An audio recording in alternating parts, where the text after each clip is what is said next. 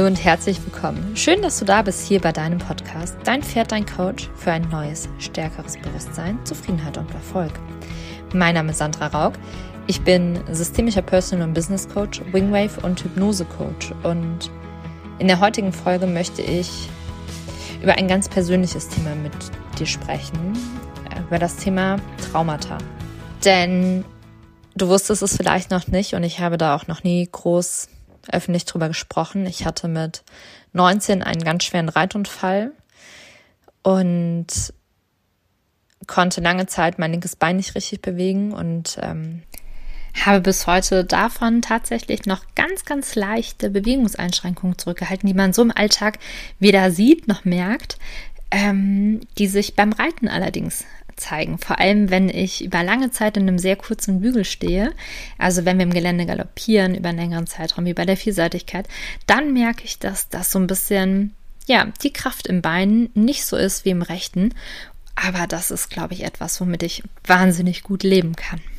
Und vor drei oder vier Wochen bin ich vom Pferd gefallen. Eigentlich gar nichts, gar nichts Tragisches. Ich war beim Sprung ein bisschen hinter der Bewegung und dann hat's Batsch gemacht auf dem Boden und trotz Airbag-Weste habe ich mir echt wehgetan und ähm, bin das erste Mal auch nicht mehr aufs Pferd gestiegen und sagte zu meinem Mann, es wäre wohl gut, wenn wir ins Krankenhaus fahren würden.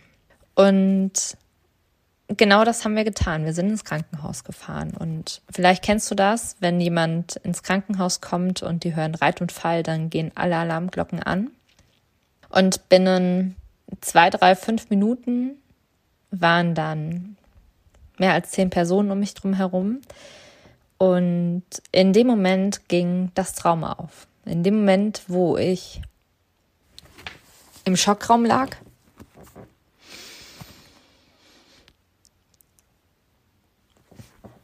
ging das Trauma auf. Und du merkst, ich bin doch in der Verarbeitung und das ist okay, dass es so ist. Was war damals passiert? Ich bin mit meiner damaligen Stute, hatte ich gerade begonnen, Vielseitigkeit zu reiten und wir waren auf dem Training und wir hatten zu dem Zeitpunkt auch noch keine Stollen, weil, wie gesagt, wir haben damals gerade begonnen und ich hatte echt noch keine Ahnung und ähm, hatte unter meiner Regenjacke meine Schutzweste und das Training war wohl sehr gut. Und wir sind damals nach dem Training noch Schritt geritten, jemand und ich. Und in dem Moment ist die Stute auf mich draufgefallen.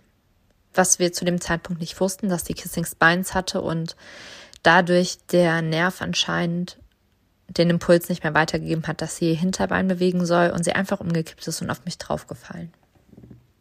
Woran ich mich wieder erinnere, ist, dass ich irgendwann im Krankenhaus aufgewacht bin am nächsten Tag und mich einfach nur übergeben habe von der ganzen Medikation. Es war aber so, dass es so ein schwerer Unfall war, dass ich mit dem Hubschrauber weggeflogen wurde, was natürlich jetzt auch nicht unbedingt selten ist, denn gerade bei Reitunfällen, wo man immer auch die Befürchtung hat, dass was an der Wirbelsäule ist, fliegt man lieber, als dass man über die Holperstraßen Deutschlands fährt. Und zu der Zeit, wo ich eingeliefert wurde, hatte ich ab meinem Bauchnabel abwärts keine Reflexe mehr. Man teilte das auch zu dem Zeitpunkt damals meinen Eltern mit, dass man gegebenenfalls davon ausgehen sollte, dass die Tochter querschnittsgelähmt ist. Da einfach keine Reflexe mehr vorhanden waren. Ich bin am nächsten Morgen dann aufgewacht und ich hatte zu dem Zeitpunkt, glaube ich, schon minus fünf Dioptrien und meine Eltern hatten die Brille mitgenommen. Und ich habe echt gedacht, wir hätten uns am letzten Sprung irgendwie überschlagen. Also das ist ja oft in der, in der Vielseitigkeit, dass man diese Rotationsstürze hat. Aber das war's nicht. Und das sagten die Ärzte mir auch. Und dann kam der Arzt und ich sollte meine Füße bewegen und das tat ich natürlich auch. Zumindest dachte ich das. Und bei dem linken Bein war keine Reaktion und es war auch, dass ich einfach nichts gespürt habe. Und ich war zu dem Zeitpunkt noch so mit Medikamenten vollgepumpt, dass ich das zwar realisiert habe, aber nicht wahrgenommen. Und als ich dann auf dem Zimmer lag und ich lag, glaube ich, zwei Wochen im Krankenhaus ähm, und die Ärzte Untersuchungen gemacht haben und ich hatte einen netten Chirurgen, der zu mir sagte, gehen Sie mal davon aus, dass Sie Ihr Bein nie wieder bewegen werden.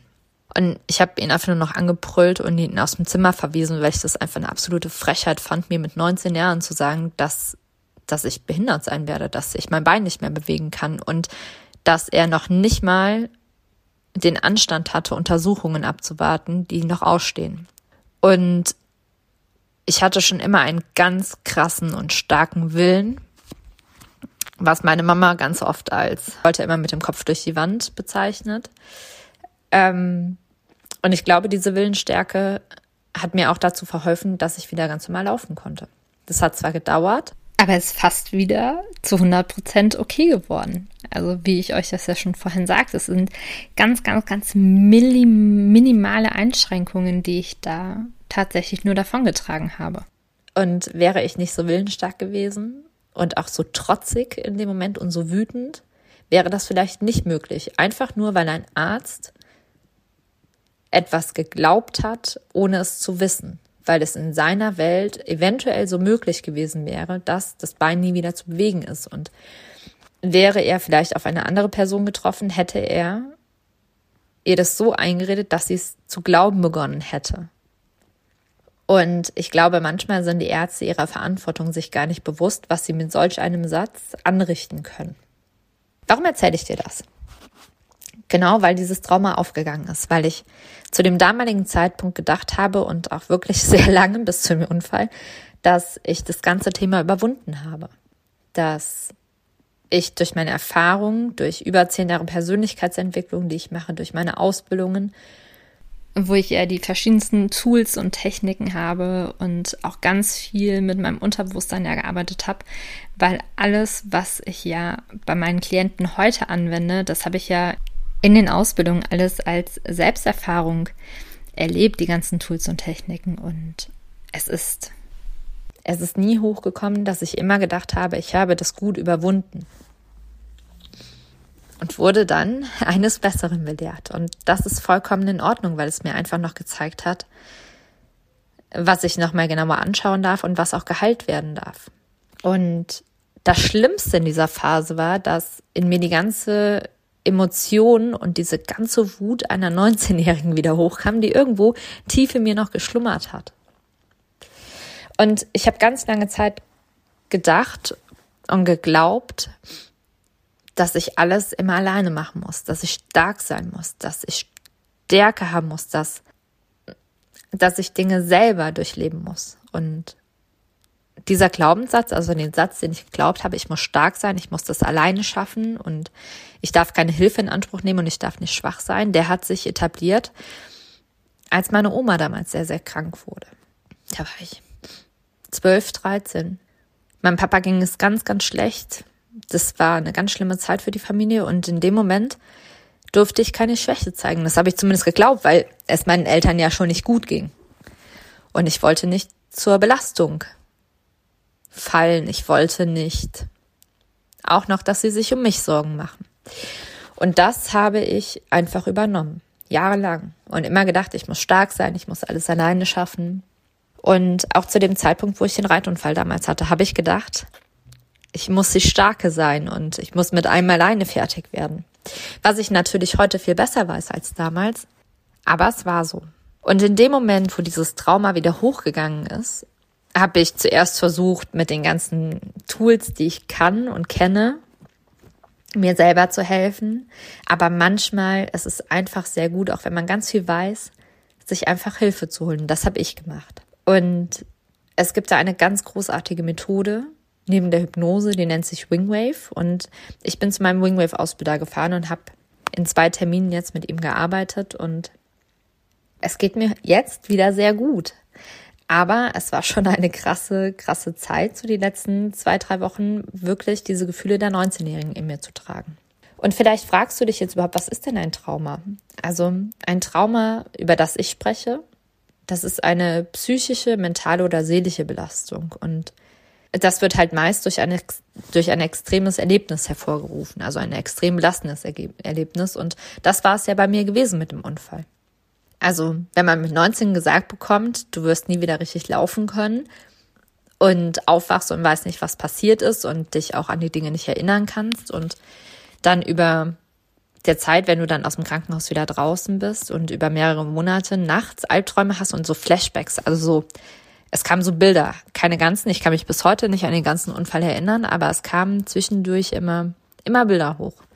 Und natürlich die Einschränkungen in den Beinen, die ich ja einfach über eine längere Zeit hatte. Und ja, das war halt schon ein ganz krasses Erlebnis, wenn du aufwachst und einfach dein Bein nicht mehr bewegen kannst oder irgendwas in dem Bein spürst. Ich habe halt auch nie darüber gesprochen, groß, was wirklich in mir vorgeht, weil ich ja gedacht habe, ich muss alles alleine schaffen und ich muss stark sein und ich darf keine Schwäche zeigen. Und ich möchte hier an dieser Stelle nur noch einmal erwähnen, dass ich hätte nicht stark sein müssen. Also meine Eltern haben nachgefragt, ob es mir gut geht und ich habe gesagt, mir geht es gut. Und vielleicht habe ich das auch in dem Moment gedacht, dass es mir gut ging, auch wenn ich mir schon sehr viele Gedanken darüber gemacht habe. Aber ich wollte und ich konnte in dem Moment keine Schwäche zulassen. Und was kann so ein extrem lastendes Ereignis noch sein? Also wie gesagt, ein, ein schwerer Unfall, aber auch ein Missbrauch oder eine Vergewaltigung oder aber auch Naturkatastrophen, ein Überfall. Also wirklich Sachen, die sehr krass sind und nicht alltäglich und ja, die extrem sind. Und wie äußert sich so ein Trauma? Also Oft ist es so, dass es mit Verwirrtheit einhergeht. So war es bei mir auch. Ich wusste nicht, wo ich bin, als ich im Krankenhaus aufgewacht bin. Ich wusste auch nicht, was passiert ist. Und oft ist es auch so, dass wir, das war ja dann auch bei mir, dass es so wiederkehrende Erinnerungsbilder gegeben hat, aber das war bei mir erst später. Und dass es Ängste hervorgerufen hat und Gedächtnisverlust. Auch das war bei mir. Und ein Trauma verläuft in der Regel in drei Phasen. Also wir haben diese Schockphase, wir haben eine Einwirkungsphase und wir haben die Erholungsphase. Und die Schockphase, das ist oft, wenn wir sehr verwirrt sind, wenn wir unfähig sind, uns an wichtige Daten zu erinnern oder an das, was wirklich passiert ist. Und diese Phase der Schockphase ist meist unmittelbar danach. Die kann aber bis zu ein paar Stunden dauern oder auch hin bis zu einer Woche. Die zweite Phase, die Einwirkungsphase, da ist eigentlich so das, das Stärkste abgeklungen. Aber bei den Betroffenen ist es so, dass dieses Erlebnis, dass die Ereignisse, auch wenn wir uns nicht mehr daran erinnern können, uns vollkommen eingenommen haben. Auch wenn das unbewusst passiert. Dass wir das gar nicht bewusst alles erleben, sondern oft treten in dem Moment starke Selbstzweifel auf. Das hatte ich auch. Warum bin ich losgefahren? Warum habe ich das Training geritten, obwohl meine Eltern in dem Moment echt dagegen waren, dass wir, dass wir an dem Tag losfahren, weil wir uns schwer gestritten hatten.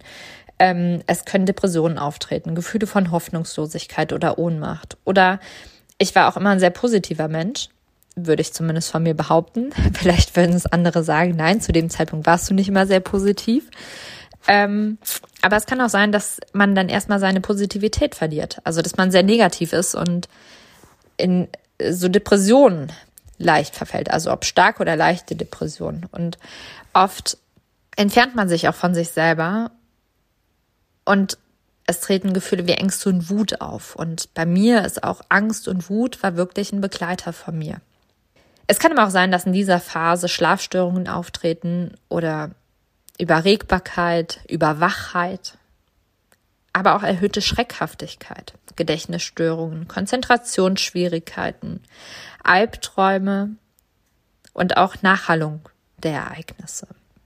Und die dritte Phase ist die Erholungsphase. Und oft ist diese nach 14 Tagen bis vier Wochen, dass man sich beginnt zu erholen. Dass man auf einmal wieder das Interesse am normalen Leben hat und dass es steigt, dass die Positivität zurückkehrt, dass man aber auch sich wieder Gedanken darüber macht, wie unser Leben sein soll. Und auch bei mir war es so gewesen, dass ich gesagt habe, gewisse Sachen möchte ich nicht mehr in meinem Leben, die ich bis dato so gemacht habe, so erlaubt habe, so zugelassen habe, so ja, gelebt habe, sondern dass dass ich einfach positiver, dass ich die Zeit anders nutzen möchte, dass ich mein Leben anders gestalten möchte, weil ich einfach diesen schweren Unfall hatte. Und man sich schon Gedanken darüber macht. Und oft denken wir in dieser Phase, dass wir es überwunden haben. Denn wir haben das Gefühl, uns geht's ja wieder gut. Und das mag auch bei einigen zutreffen und bei anderen, so rückblickend bei mir auch, war es allerdings nicht so.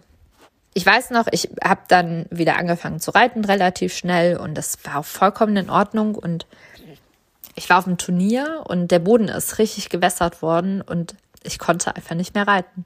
Also ich habe einfach so eine Panik in mir hochkommen gemerkt, dass ich gar nicht wusste, was, was ist denn hier gerade los? Also ich bin dann natürlich noch die Prüfung geritten, der Boden war relativ trocken, aber auf dem Abreiteplatz konnte ich nur noch Schritt gehen.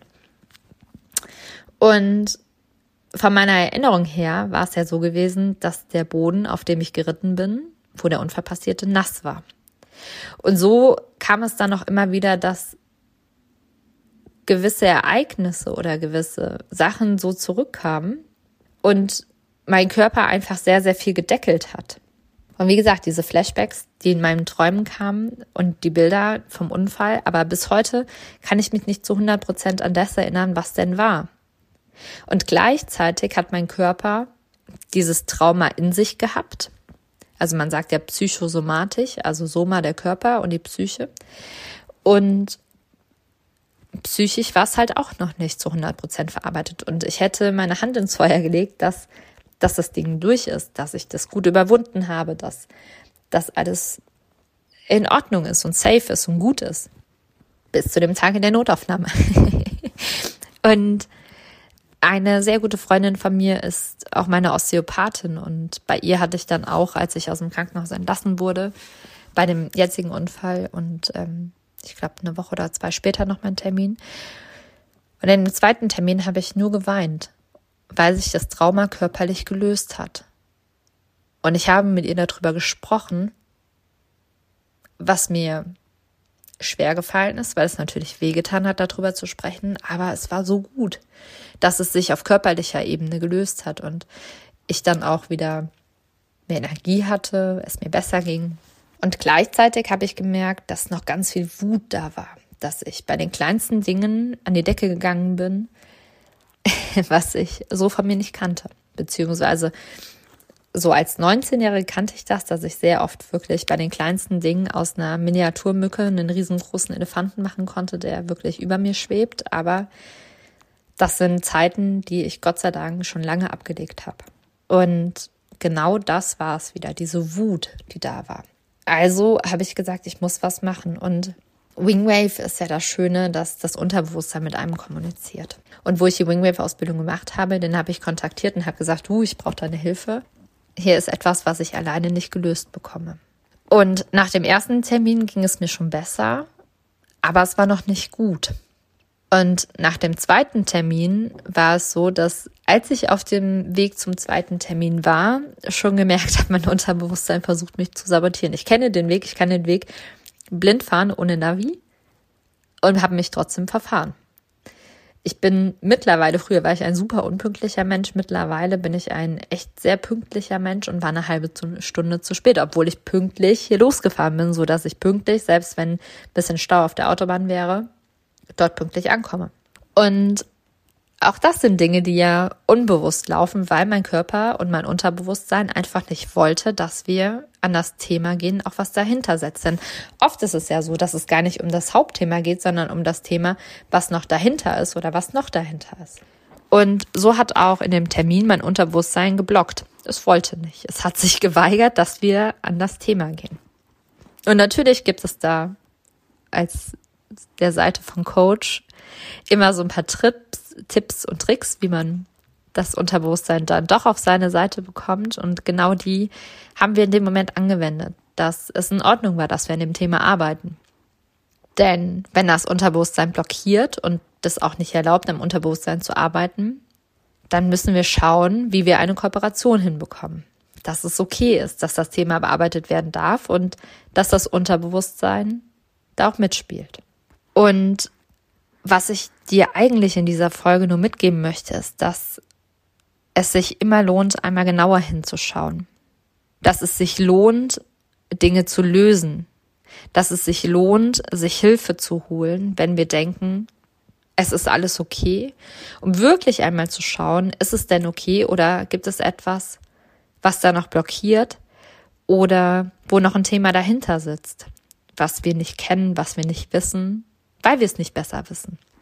Und ich möchte dir mit der Folge, glaube ich, auch Mut machen, dass es sich immer lohnt, an sich selber zu glauben und nicht auf das zu hören, was dir die Außenwelt sagt. Hätte ich die Aussage des Arztes geglaubt, dann wäre mein Bein immer noch äh, so, dass ich es hinterher schleifen würde, weil keine Bewegung mehr drin war. Und ich habe ihm nicht geglaubt. Ich habe ihn verurteilt dafür, dass er mir das sagt, dass er mir einfach mit 19 Jahren sagt, du wirst dein Bein nie wieder bewegen können. Und es, es war, es stimmte nicht. Und genau da setzt ja auch unsere Weltanschauung an. Alles, was du glaubst, ist wahr. Ich sage es nochmal. Alles, was du glaubst, ist wahr. Und wenn dir Ähnliches widerfahren ist wie ich, dann bitte ich dich einmal in dich hineinzuspüren und es gibt so viele Methoden, die dir helfen können, die dir wirklich wahnsinnig gut helfen können. Eine Methode ist EFT, womit wir auch Traumata lösen können, was du auch selber machen kannst von zu Hause aus. Diese Klopftechnik, wenn du bei YouTube beispielsweise oder bei Google EFT eingibst, da gibt es ganz viele Methoden. Ich, was aber noch besser ist, was auch in der Traumatherapie, in der Psychotherapie eingesetzt wird, ist EDMR geht auf die REM-Phasen zurück, wenn wir schlafen. Und vielleicht hast du das schon mal gesehen bei Kindern oder bei deinem Partner oder vielleicht meditierst du oder bei Tieren sieht man das auch gut. Die Augen bewegen sich, wenn wir schlafen. Und über diese Augenbewegungen, diese REM-Phasen, verarbeiten wir. Und genau das kann man sich in der Traumatherapie zunutze machen, dass wir über diese Bewegungen nachhaltig verarbeiten. Und bei Wingwave ist das Schöne, dass man noch etwas hinzugenommen hat, dass man nicht nur sagt, man verarbeitet über die REM-Phasen, sondern man schaut auch, was ist es denn? Denn manchmal ist es auch so, dass ein Trauma gar nicht unser Trauma ist, sondern dass wir das einfach übernommen haben oder vererbt bekommen haben. Das hört sich vielleicht jetzt komisch an, aber es ist so. Manchmal ist es auch so, dass wir Dinge übernehmen, weil unser Körper Spiegelneuronen hat und es das Trauma von unseren Eltern ist zum Beispiel oder von unseren Geschwistern oder von unseren Großeltern und wir das in uns tragen. Und bei Wingwave haben wir noch die Myostatik, den Muskeltest, den du vielleicht aus der Kinesiologie kennst. Und in dem Moment, da wir mit deinem Unterbewusstsein kommunizieren, kommen wir ganz schnell an die wahren Ursachen heran, an die wahren Hintergründe. Und wir nehmen das Kognitive, dass du auch in den Zusammenhang siehst, dass wir in der Zeitschiene vor oder zurückgehen, dass wir schauen, aus welchem Jahr kommt es, aus welcher Zeitschiene ist es, Vergangenheit, Gegenwart, Zukunft ist es, ähm, vor deiner Geburt. Und tatsächlich, da gibt es da gibt es auch Sachen, die, die du kognitiv vielleicht so nicht verstehst, aber die tatsächlich aus, aus Zeiten vor deiner Geburt sind. Es gibt aus deiner Kindheit, aus deiner Jugend, aus dem Erwachsenenalter. Und das kann man immer weiter clustern. Das geht dann auf ein Einzelerlebnis, auf Muster, äh, auf Muster zurück. Es geht auf Einzelpersonen oder mehrere Personen und es ist einfach eine wahnsinnig tolle Methode, um nachhaltig Traumata zu lösen. Und zum Beispiel setzt man diese Technik auch ein bei Soldaten, die aus einem Kriegsgebiet kommen. Oft haben die ja PTBS, also posttraumatische Belastungsstörungen, wo mit Wingwave oder mit EDMR-Techniken wahnsinnig gut geholfen werden kann. Und, und was natürlich auch noch eine super Methode ist, ist Hypnose. Denn auch mit Hypnose können wir so viel lösen. Und manchmal ist es für uns tatsächlich auch angenehmer, wenn wir in einem Zustand sind, wo wir nicht ganz wach sind. Und bei der Hypnose verwechseln das immer ganz viele, dass das wie eine Showhypnose ist, dass wir gar nichts mehr mitbekommen dass wir nichts mehr wissen und dass mit uns jemand alles machen kann und das ist kompletter Bullshit. Also bei der Hypnose, du kannst dir das so vorstellen, dass das ein Zustand ist, wie als wenn du kurz vor dem Einschlafen wärst und es ist ein wahnsinnig entspannter und schöner Zustand und wenn du in Hypnose bist, es gibt es gibt für mich tatsächlich fast nichts Schöneres. Und es kann sein, dass du alles mitbekommst, weil dein Bewusstsein, gerade wenn du am Anfang das erste, zweite, dritte Mal Hypnose machst, ist dein Bewusstsein ganz aktiv und schaut natürlich, was da passiert. es kann aber auch sein, dass du dich schon so fallen lassen kannst, dass du sehr tief gehst und dass du dich tatsächlich nicht mehr an alles erinnern kannst. Aber bei der Hypnose ist es auch so, dass nie etwas passieren könnte, was gegen deinen Willen geschieht. Und das wissen ganz wenige. Und Hypnose ist wirklich, wirklich auch ein wahnsinnig tolles Tool, um Traumata zu lösen. Und manchmal glaube ich, gehen die Leute nicht los und, und tun etwas, weil sie Angst davor haben, dass es zu schmerzhaft wird, dass sie Angst davor haben, dass sie ganz unendlich viele Jahre dafür benötigen, um etwas aufzulösen. Und es gibt da auch gar keinen pauschalen Richtwert, wie lange du mit jemandem arbeitest, ob mit einem Therapeuten oder mit einem Coach. Sondern wichtig ist doch, dass du für dich losgehst und dass es Möglichkeiten gibt, dass du etwas ändern kannst, dass du Dinge nicht hinnehmen musst, die so sind, wie sie sind. Und das ist nicht nur auf das Trauma bezogen, das, es geht um alles in deinem Leben. Das Limit nach oben, das ist so unendlich. Und bei mir ist es heutzutage auch so, dass meine schlechten Tage früher meine guten Tage gewesen sind. So hat sich das einfach verändert. Und auch in in einem Vierteljahr oder einem halben Jahr oder einem ganzen Jahr wird es auch schon wieder anders sein, als es heute ist. Und das ist doch das Relevante. Und dafür möchte ich hier Partei ergreifen, dass du nicht wegschaust, dass du hinschaust, dass du, dass du dir Hilfe suchst und dass, dass es einen Raum gibt, dass es okay ist. Und dass wir nicht alleine immer stark sein müssen, dass wir uns Hilfe suchen dürfen, dass wir uns Hilfe holen dürfen und dass in dem Moment, wo wir diesen Schritt machen, dass wir uns Hilfe holen, dass wir uns helfen lassen, dass dadurch sich unser Leben wieder ganz anders zum Positiven verändern kann, dass wir wieder mehr Energien haben, weil wir weniger Deckel runterdrücken müssen. Und es heißt nicht, dass du verrückt bist, wenn du mit einem Coach oder mit einem Psychotherapeuten arbeitest. Eigentlich zeigt es doch von Größe, dass du dein Leben selber in die Hand nimmst und dass du nicht Opfer deiner Umstände sein möchtest. Eigentlich ist doch das, wenn du erkennst, dass da noch viel mehr in deinem Leben möglich sein sollte und möglich ist und dich einfach vielleicht durch die Vergangenheit etwas davon zurückhält, ist auch eigentlich die wahre Größe, die wir haben. Dass wir nicht sagen, wir sind Opfer der Umstände, sondern dass wir sagen, wir sind derjenige, der am Steuer sitzt und der lenkt, in welche Bahn unser Leben läuft.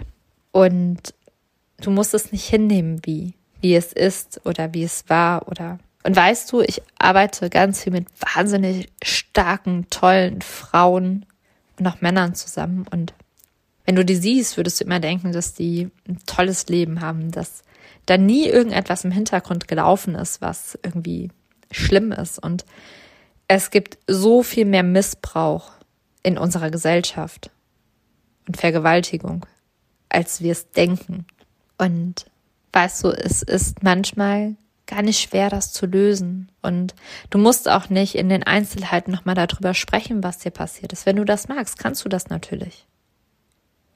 Aber man kann es auch auf andere, leichtere Weise lösen und nachhaltig verarbeiten. Und das möchte ich dir mitgeben, dass du, dass du etwas ändern kannst.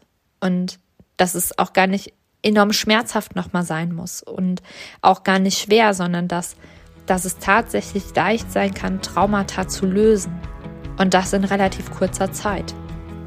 Und ich kann dir heute sagen, wo ich die Folge nochmal überarbeitet habe und geschnitten habe und das jetzt auch schon wieder eine Woche her ist seit der zweiten Sitzung bei meinem Coach, dass, dass sich einfach so viel nochmal verändert hat. Das ist einfach, das ist einfach unglaublich, was wir da nochmal gelöst haben und was sich tatsächlich alles nochmal ultra geändert hat.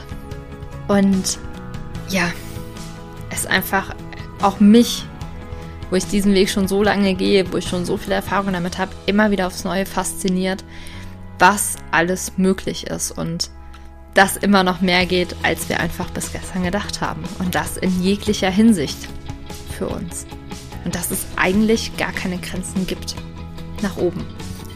Ich wünsche mir von ganzem Herzen, dass, dass dir die Folge geholfen hat und Vielleicht kennst du ja den einen oder anderen, der ein traumatisches Erlebnis hat, dann würde es mich natürlich wahnsinnig freuen, wenn du ihm oder ihr die Folge zuspielst, dass sie vielleicht auch was oder er davon mitnehmen kann. Und ja, ich danke dir einfach von ganzem Herzen, dass du hier bist, dass du den Podcast hörst, dass du den Podcast weiterempfehlst, dass du ihn bei iTunes mit fünf Sternen bewertest. Denn je mehr Bester Bewertungen ein, ein Podcast hat, umso einfacher wird er gefunden. Und ich danke dir einfach von ganzem Herzen und wünsche dir jetzt noch einen schönen Tag. Alles Liebe. Bis bald, deine Sandra.